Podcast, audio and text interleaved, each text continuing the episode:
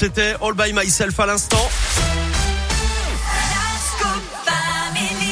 Et on retrouve nouveau Philippe Lapierre maintenant. Bonjour Philippe. Bonjour Eric et bonjour à tous. Devrais-je dire rebonjour Oui. Euh, C'est l'heure de la Terre Lapierre et vous. Mieux connaître la biodiversité de notre région, ça permet de mieux la préserver. Oui Eric, on a déjà parlé hein, dans cette des émission là-bas. des ABC, les atlas de la biodiversité communale, des catalogues de la nature autour de nous qui sont Ouais. établis à partir d'observations menées notamment avec l'aide du grand public. Alors exemple en Auvergne-Rhône-Alpes avec une bonne nouvelle, la barbastelle vient d'être observée dans 14 communes de la métropole de Saint-Étienne, dont 8 où elle n'avait jamais été répertoriée jusque-là. Alors c'est une espèce protégée effectivement de chauve-souris.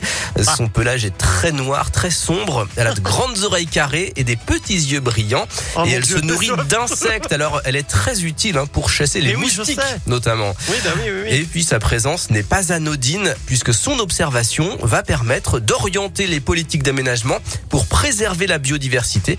Écoutez les explications de Mélanie Igoa, chargée de mission à France Nature Environnement. La barbastelle, comme toutes les autres euh, chauves-souris, donc sont protégées. hein. Ça permet euh, d'orienter un peu plus euh, la gestion euh, des territoires. Donc notamment la, la barbastelle, c'est une espèce qui est un peu liée euh, au bocage. Donc bah, ça peut être, on peut s'orienter derrière sur de la gestion de haies, des choses comme ça.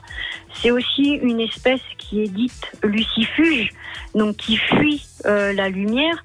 Donc après, ça va être euh, au niveau de la trame noire, notamment euh, de l'éclairage public, euh, de voir qu'est-ce qu'on peut faire euh, pour protéger cette chauve-souris, mais également un peu toute la biodiversité en général. Voilà, vous retrouvez plus d'infos sur le site de l'Office français de la biodiversité, ainsi bien sûr que sur radioscoop.com.